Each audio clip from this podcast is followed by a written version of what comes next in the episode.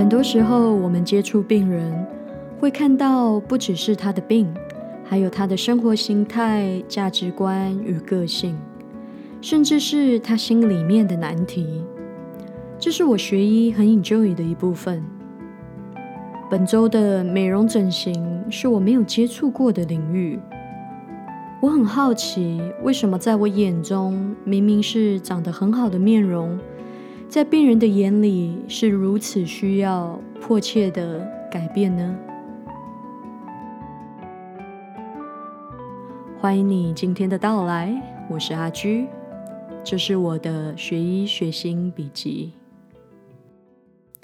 Hello，大家好，欢迎回到阿居的学医学心笔记第十六集。昨天我在开车回家的路上哦，会经过温哥华市那个。Boundary 跟 Grandview Highway 那附近，然后那个时候当然是 traffic hours 嘛，就是塞车塞的最严重的时候。然后我就突然发现那一区天空在那个时间，大概黄昏的时候，一大堆的乌鸦。诶，我看了一下，我在想说会不会有超过一万只啊，在那一区里面。然后我昨天就发了一个 Instagram。一个线动哦，问一下大家知不知道为什么这边有那么多的乌鸦？可是好像没有人回复我，没有人知道为什么那里有那么多乌鸦。诶，那个乌鸦一点都不夸张诶，有一些有好多好多在树上，在别人屋顶上，然后有一大片在空中，而且我照片里面拍到的。只是其中的一小部分而已，在我没拍到的一些地方啊，比如说树的后面啊，还有另外一边往北边去，包括我上高速公路的前面一大段，也都是乌鸦在飞来飞去。我觉得好恐怖哦！到底是发生什么事情？为什么会有那么多乌鸦？如果有人知道，麻烦告诉我一下好吗？本中跟上次一样呢，阿居也是在眼科还有在皮肤科做实习哦。那这两个礼拜呢，因为不用值班，所以很轻松。我只要朝九晚五，五点晚上就可以准时下班回家。我觉得是一件非常幸福的事情。那老师一般来说对你也不会有太多的要求，因为他可能就一个下午跟你一起而已。不过我这个礼拜遇到了一个皮肤科的教授，那我跟他有一天半的时间都在他的诊所里面做实习。我觉得他是我遇过。应该是 top 几个比较严厉的老师诶，他我第一次跟他见面，然后我坐下来，他就立马给我一个下马，我会告诉我说，嗯，我 expect 你一定要。这么这么做啊，然后要那样那样做。你现在呢？你就是要想，你是一个正直的医师，你要为病人做好很好的、完善的安排的一切。然后，如果遇到一个病人，我可能有一些细节落掉啦，或者是没有做到什么，他就会立刻跟病人结束问诊以后呢，把我拉到旁边，跟我就是开始叙说应该要怎么样怎么样做。嗯，我很少遇到这么严肃、稍微严厉一点的老师哦。但是他不凶哦，他都是很理性的在跟你沟通，然后再再告诉你应该要怎么做，很 reasonable 啊。但是就会有一种，他虽然不凶，可是你就会很很，就是感觉跟他讲话的时候腰都要。挺起来，然后不可以驼背，跟他讲话要做的很有很很有姿势，这样子就是有一种让人家不自觉的就会很尊敬他，然后要要要好好听他讲话这样子的一种感觉，蛮有趣的一个经历。这个老师他也蛮会教的，但是是少数我遇到比较特别严厉的一个老师哦。除此之外呢，这一周都很不错，因为温哥华最近天气也蛮好的，只要不下雨，看到太阳，你就会觉得心情豁然开朗。不过这个周末好像要下雪了，所以我可能明天或者是后天就要准备去铲雪。呃，我们家呢已经把那个盐都撒好，准备好了。为什么要撒盐呢？我不知道住在台湾的人知不知道这一件事情哦，就是因为在冬天的时候。加拿大很冷嘛，很多时候到零下或下雪的时候，我们就会在路上啊、行人道上撒盐，因为盐呢可以降低这个水的 freezing point 哦，就是凝结的这个温度。这样子呢，我们在路上的冰呢，雪下下来的时候就比较不会结冰，路人走过你家门口、你家走道的时候呢，也不会滑倒。所以接下来呢，就等下雪，然后我们就可以准备去铲雪了。好的，以上就是阿居这一周很简单、快速的 update。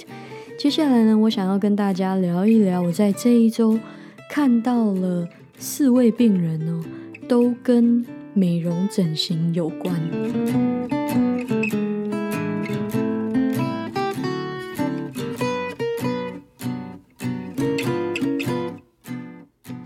在加拿大哦，医学美容哦，医美哈是 MSP 没有 cover 的。MSP 是什么呢？是我们的 Medical Service Plan，也就是在 BC 省内的全民健保。所以假设说你想要做一些美容上的医学手术或者是医学动作的话，你当然是要自己掏腰包啊，自己付钱来完成这件事情的。当然呢，不能用所谓的公款，也就是大家。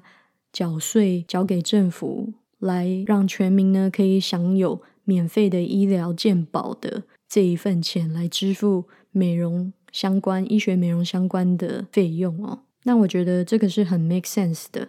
在加拿大呢，啊，看医生是完全不用钱的，也不需要付任何的挂号费。唯一需要可能自掏腰包的呢，就是比如说买药。但是呢，有一些药呢，政府也是有。一定程度的补助的。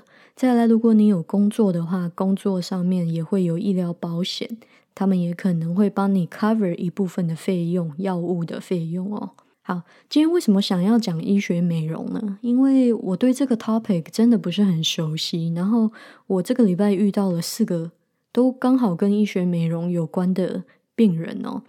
那其实，在我们医学院。的教育体系下面是没有教医学美容这件事情的，而我只是刚好在这一周实习的时候呢，有遇到两个老师是有在做医学美容相关的内容。那我稍微问了一下他们哦，其实他们看医学美容的病人数是非常非常少的，绝大部分的病人呢都是我刚刚说 MSP cover 的，因为他们有。医学上面的疾病，或者是跟医疗相关的原因，需要透过医疗上面的技术呢，来做一些 intervention，做一些介入哦。那自费来看他们的病人呢，因为纯粹美容原因，所以要自费的病人呢，其实是相对少数的。那只是很刚好，就在我实习的这一周呢，我老师也说，诶，奇怪，为什么？今天我刚好在实习的那一天，诶，特别多的美容病人哦，所以我也算幸运吧，接触到了一个我在医学院其实完全没有学到，甚至完全没有接触的领域。我在一二年级的时候，曾经对于医生做美容、医学美容这件事情有一个很不好的经验，那是因为我遇到了一个很不好的老师。当时呢，我也是在他的诊所做实习。当时其实只有一二年级哦，哈，还没有很成熟，在医学这个领域上面，还是一个小宝宝哈。那当时呢，有一个病人，他的手被切了一大刀，那我的这个老师呢，就希望我去处理。可是其实我当时是非常不知道该怎么处理的，因为首先我还没有学过怎么去缝纫啊。怎么去缝伤口什么什么的，但是他要我去处理，然后就把我丢在那里。那我当然是很慌张的，还要去找他的助理来帮我的忙。而他呢，自己跑去干嘛？他去帮病人打玻尿酸。他花了很多时间去帮另外一位病人打玻尿酸。然后在这整个时，在整个过程中呢，我就是一个人非常慌张的，想要帮病人清理这个伤口。然后又不是很 comfortable，不是很知道到底该怎么弄。再来呢，我是在一个陌生环境里，所以我根本不知道他的那一些我需要的器具放在哪里。然后他就把我丢在那里，所以我当时当然对这个老师的感觉很不好，也会觉得说他竟然放着病人这样子一直流血，明明一个是。很 OK 的，他是很 stable 的，没有事情的病人。然后一个是正在流血，然后正在痛苦之中的病人。为什么你会选择把这个正在痛苦的病人丢给你的学生？然后另外一个还没有那么迫切需要你帮助的病人，因为他自费，所以你就先去帮助他了。所以当时我对于这个老师的印象非常的不好，然后也对于他在他的诊所里面做医学美容这件事情有一点觉得不适当。那距离上一次的这个经验呢，其实已经过了很久了，我都没有再想到这件事情。是这个礼拜遇到了这几个病人呢，让我又想到了这件事情。那当然，我这一周遇到的呃这几个老师呢，有在做医学美容相关的老师，都没有给我一二年级那个老师这种感觉哦。他们的确绝大部分的病人呢是 medical patients，也就是他们。是在医疗上面有原因的而来找他们的病人，然后有其中一小部分的病人呢，是因为有美容需求的病人而来找他们的。那这样子的病人呢，也占少数。我这个礼拜遇到了一个老师，他是某一种美容整形外科手术的专家。然后呢，他就跟我说，他为了要学习这一项手术，还要特别到美国去学，因为在加拿大完全没有这方面的 training program，没有这样子的 fellowship，没有老师在教这个手术。我在想，会会不会有可能啦？就是加拿大整体的医疗环境跟系统是没有那么支持美容整形这件事情。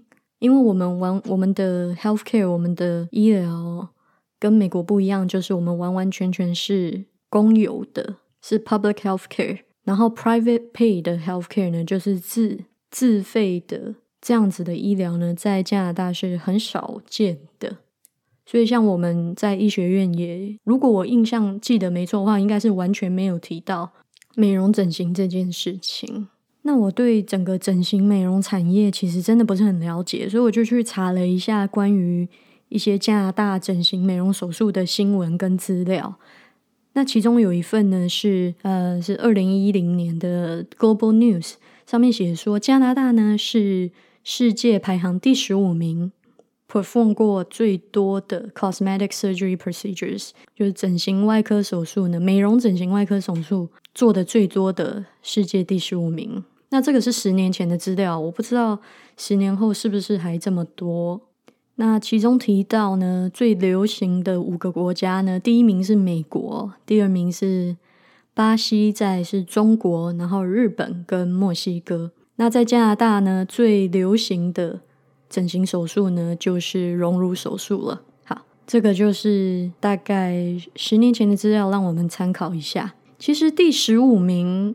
怎么说啊？我有一点点的意外，我以为会更低名次一些，因为在我印象中，加拿大人就是很阳光啊，会冬天会滑雪，夏天会在海滩旁边爬山啊什么的，然后穿着也不是那么的 care。我曾经有过台湾的朋友。问过我说，为什么加拿大人都穿的这么的邋遢？但对比亚洲啊，韩国、日本、台湾什么的，你在路上看到年轻人，真的的确都不会怎么样特别打扮。很多时候，大家就是穿着 sweatpants 就出门了，就是一个很 sporty 的一个国家，很 casual，然后很 chill 这样。所以十五名我都觉得，哎，会不会有一点太高了？我以为会更低，但是呢。我想，可能加拿大人比我们以为的更爱美一点吧。那我在找资料的过程中呢，还看到了另外一则新闻，我觉得很有趣哦。它是二零二零年十二月十七号在多伦多日报刊登了一则新闻呢，是关于整形手术呢，在我们这个疫情期间，在这个 pandemic 期间呢，是越来越流行了。上面的数据指出呢。有百分之四十九，那一些还没有做过任何整形手术的人里面呢，说他们在未来呢是愿意去做整形的手术或者是整形的 treatment 哦。啊，这个 study 是来自于美国整形外科手术的这个 Society American Society of Plastic Surgeons 所做的一些调查哦，有六十四 percent 的。这个美国的整形外科医生呢，自从 COVID-19 开始以后，看到了他们诊所里面的人呢是越来越多了。详细的数据呢，其中一个医生就提到哦，invasive plastic surgery，就是说有侵入性的整形手术呢，比起在 COVID-19 还没开始之前呢，上涨了百分之三十。然后 non-invasive treatment 呢，比如说打玻尿酸啊、放 filler 就是填充物，或者是 laser 啊这一类的治疗呢，上涨了百分之五十哦，在 COVID-19 疫情期间。那其中报道中就提到说，因为我们不能相聚嘛，所以我们就花很多时间盯着荧幕，然后。用荧幕来开会啊，用线上开会的模式，然后你就会很容易看到自己的面容，然后就会开始挑自己的毛病吧，然后就会开始考虑是不是要去整形。那报道也提到说，在 COVID-19 期间最流行的整形手术呢是 rhinoplasty，就是鼻子的，还有 blepharoplasty，也就是嗯眼皮的这个往上提的手术啊。还有比如说 face and neck lifting，提提你的脸啊，还有提你的脖子。那身体的手术呢，就是隆乳啊、去脂啊、tummy tuck，就是把这个肚子缩进去啊，等等的这一类的手术哦，非常的有趣。那我这周遇到的四个病人哦，我稍微讲一下我遇到他们的感觉。那当然，以下的内容呢都是经过修饰，如有雷同，纯属巧合。那我遇到的第一位病人呢，她是一个蛮年轻的十八岁女孩，她对她自己脸部上面有一个地方呢不是很满意。那对于她的这个地方呢，让她觉得非常的难受哦，让她很没有自信，也让她感觉很痛苦，甚至是她在跟别人讲话的时候呢，都会觉得自己很不自然，已经造成了她一些情绪上的问题。所以他就来到我们的诊间，然后非常希望呢，能把他脸上的这件问题给处理掉。那我稍微看了一下他，我个人觉得啦，他脸上的这个问题真的不大，对我对我来说，但是对他来说呢，却造成了很大很大的困扰。然后我当下就觉得非常的神奇，就是为什么我们看的是同样的东西，可是对他来说却是这么这么的痛苦。我当下真的好想好想坐下来跟这个女孩好好的聊天，希望她能够爱自己，然后接受自己的一切，然后真的没有必要把自己放在一个这么不舒服的状态里面去如此的苛责自己，因为她脸上的这个问题呢，是她自己的一部分啊。其实如果她真的很不喜欢。用一些化妆技巧就可以很好的带过了，何必要把自己放入一个带有不少风险的医疗的 procedure 里面呢？我就真的觉得蛮心疼的。她这么的 beat herself up，就是对自己的苛责很深很深很深。但是这个她脸上这个东西，并不是她做了什么，她做错了什么，然后让她她的脸部有。有这么一个他看起来的是问题的问题，在我眼里是一个很小的一件事情，根本不需要看医生或者是做任何的手术。可是，在他眼里，他却很坚持，很坚持要用手术来把它处理掉。那手术并不是没有风险，也不是成功率是百分之百的，所以那个 conversation 那个对话就。有一点点的困难哦，当然后来都是老师跟他对话，我的工作只是听他说什么，然后记录下来，报告给老师这样。然后后来呢，又遇到了前后两个，大概是中年的妇女哦，可能年纪在四十岁到六十岁之间。那这两位。女士呢，感觉比较 reasonable，她们完全知道自己要什么，她们想要什么，然后也问了，呃，也问了医生很 reasonable 的问题，很很理性的问题，比如说风险有多少啊，需要休息多久，大概要花多少钱，手术之后要怎么照顾伤口，他们问的问题都是很理性而且很 reasonable 的，他们知道自己要什么，这个是他们的选择。那我在旁边听的时候呢，我也是有一样的感觉，就觉得，嗯，他们现在脸上的这个面容，对我来说就已经很好，就就是蛮好的。我实在看不出什么问题，还是我就是，这是这是我的问题吗？就是我我是不是对这个比较无感啊？我也不知道哎。但是对我来说，就是我看他们的脸部，我都觉得很好啊，为什么要改呢？我觉得可能是我自己的问题吧，我可能没有什么审美观。不过这个就是这些病人的选择。那我老师就跟我说，很多病人对于整形美容的手术有 unrealistic expectation，就是不切实际的期待。他们可能期待就是手术过后会变得他们完完全全想要的样子，或者是手术过后他们生活中的一切问题都会受到解决。他可能之前可能没有自信，手术过后就一定会变得很有自信。他可能以前过得很不开心，他们会期待说手术过后他们就会变成一个很开心的人。我们老师呢就跟我说，他最害怕这样子的病人，因为他对于手术这件事情有不切实际的期待，那对他来说会是一个 red flag，一个红色的警号哦。我们老师的那个雷达就会开始运转，他可能就不一定会。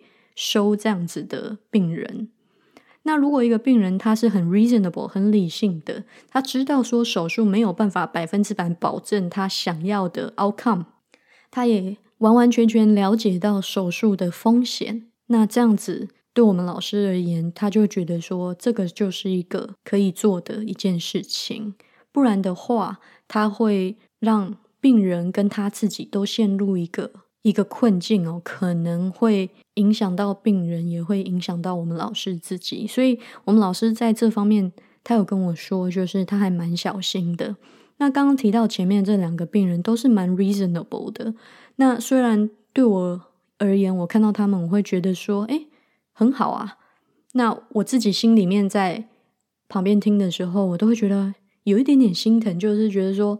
哇，手术你要休息好几个礼拜，然后又会很痛，然后又有风险。没有一个手术是没有风险的，不管是达不到你想要的效果，或者是可能会有手术后的感染哦，然后再来还要花很多很多的钱啊，都是要自掏腰包。不过这个当然就是病人自己的选择啊。他如果都了解这些风险，然后他也知道他的 outcome 不一定会完全符合他的期待，也了解这些。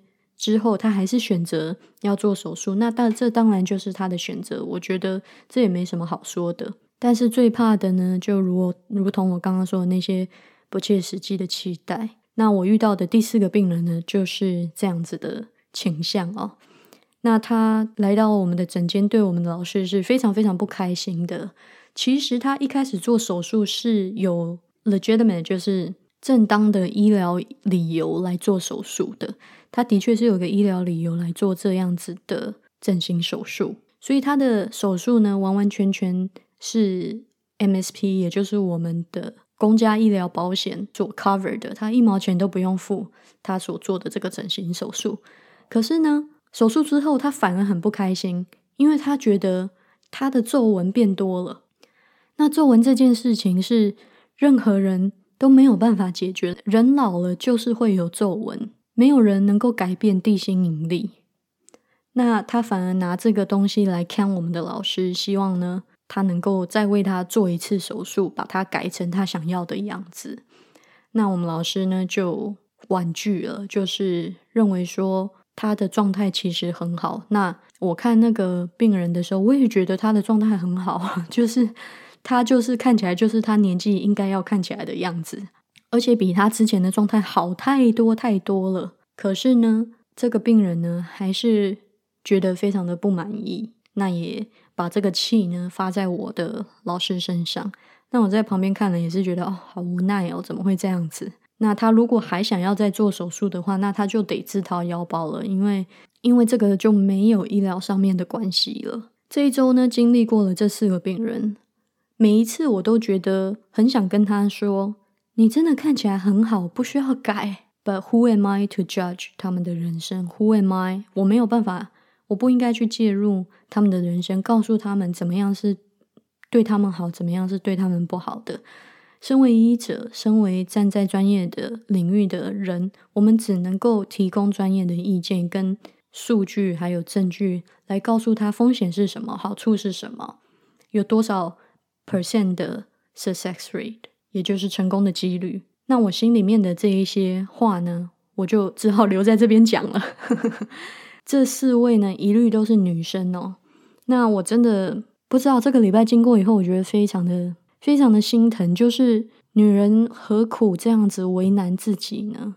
要花这么多的钱去经历一个手术？诶，开刀不是开玩笑的，它是一件很很 serious 的事情。诶，不是去菜市场买菜就算了，只是为了让自己更漂亮一点点。因为他们看自己的脸或者是身体的某一个部分，总觉得有所不满。我不知道，我我我遇到他们，我心里都有一种觉得很很心疼的感觉。我也不知道要怎么形容，就是想让自己漂亮是很正常的事情。我们每一个人上班啊，什么都会诶，不管男生女生都会把自己打扮的得体啊，对不对？穿的漂漂亮亮的，或者是化妆，让自己看起来。是一个整洁、好看的样子，我觉得这个是人类的很正常的一一一个人性的一个部分哦。如果说做美容手术可以让你自己更开心，觉得对自己很有自更有自信，那就跟放上一件漂亮的衣服穿起来很开心，我觉得这中间是没有差差别的，就是这个心态上。对我来说，唯一的让我觉得比较心疼的部分呢，就是手术不是一件小事情。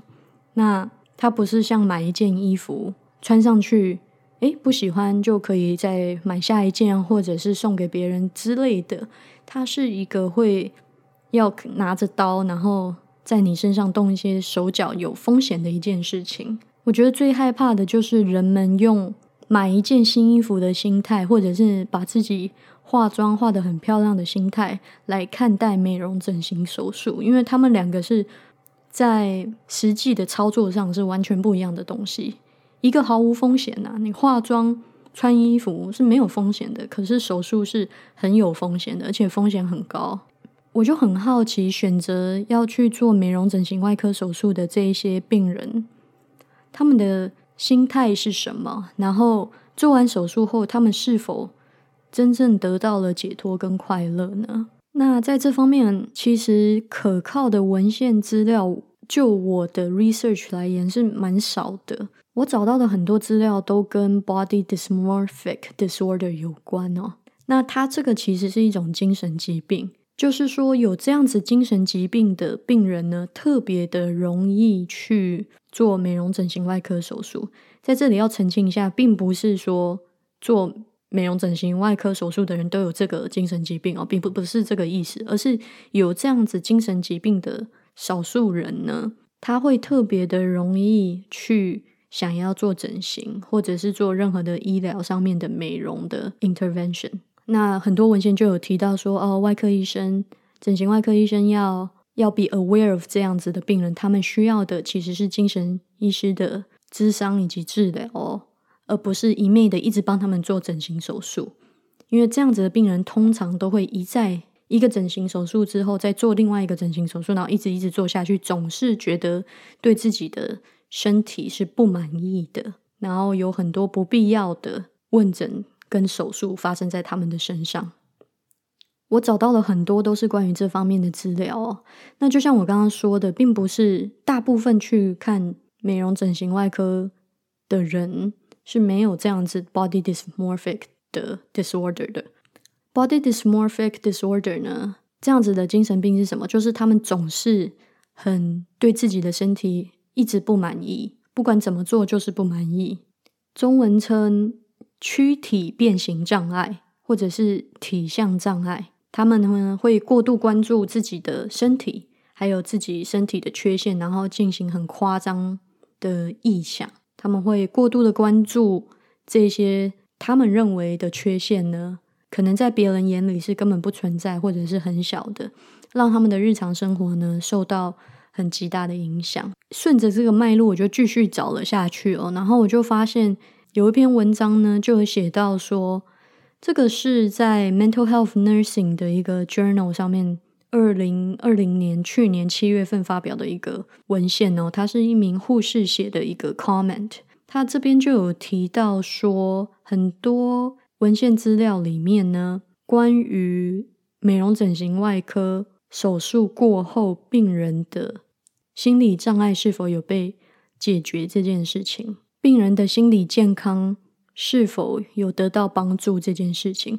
然后他这边这个文章啊，就有提到说，很多病人呢本身就有心理健康的问题，比如说忧郁症啊、焦虑症啊之类的，在他们做完美容整形手术之后呢，他们的心理健康并没有得到正面的帮助哦。